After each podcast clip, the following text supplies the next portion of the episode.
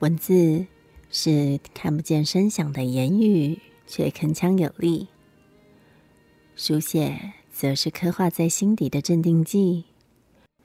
我们将情绪起伏转投在文字上，释放每一寸深刻，也留存每一分自发性的感受，相互作用着。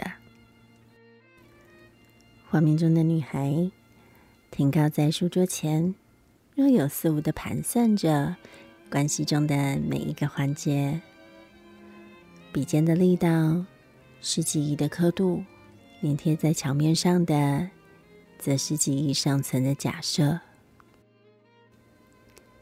红色是我们尚且存续的爱情，蓝色是分隔两地的冷静期。至于我们从未成文的心照不宣，全然交付给黑色了。同一尺寸的便利贴，则是我们选择捍卫对方的基本盘，体贴入怀。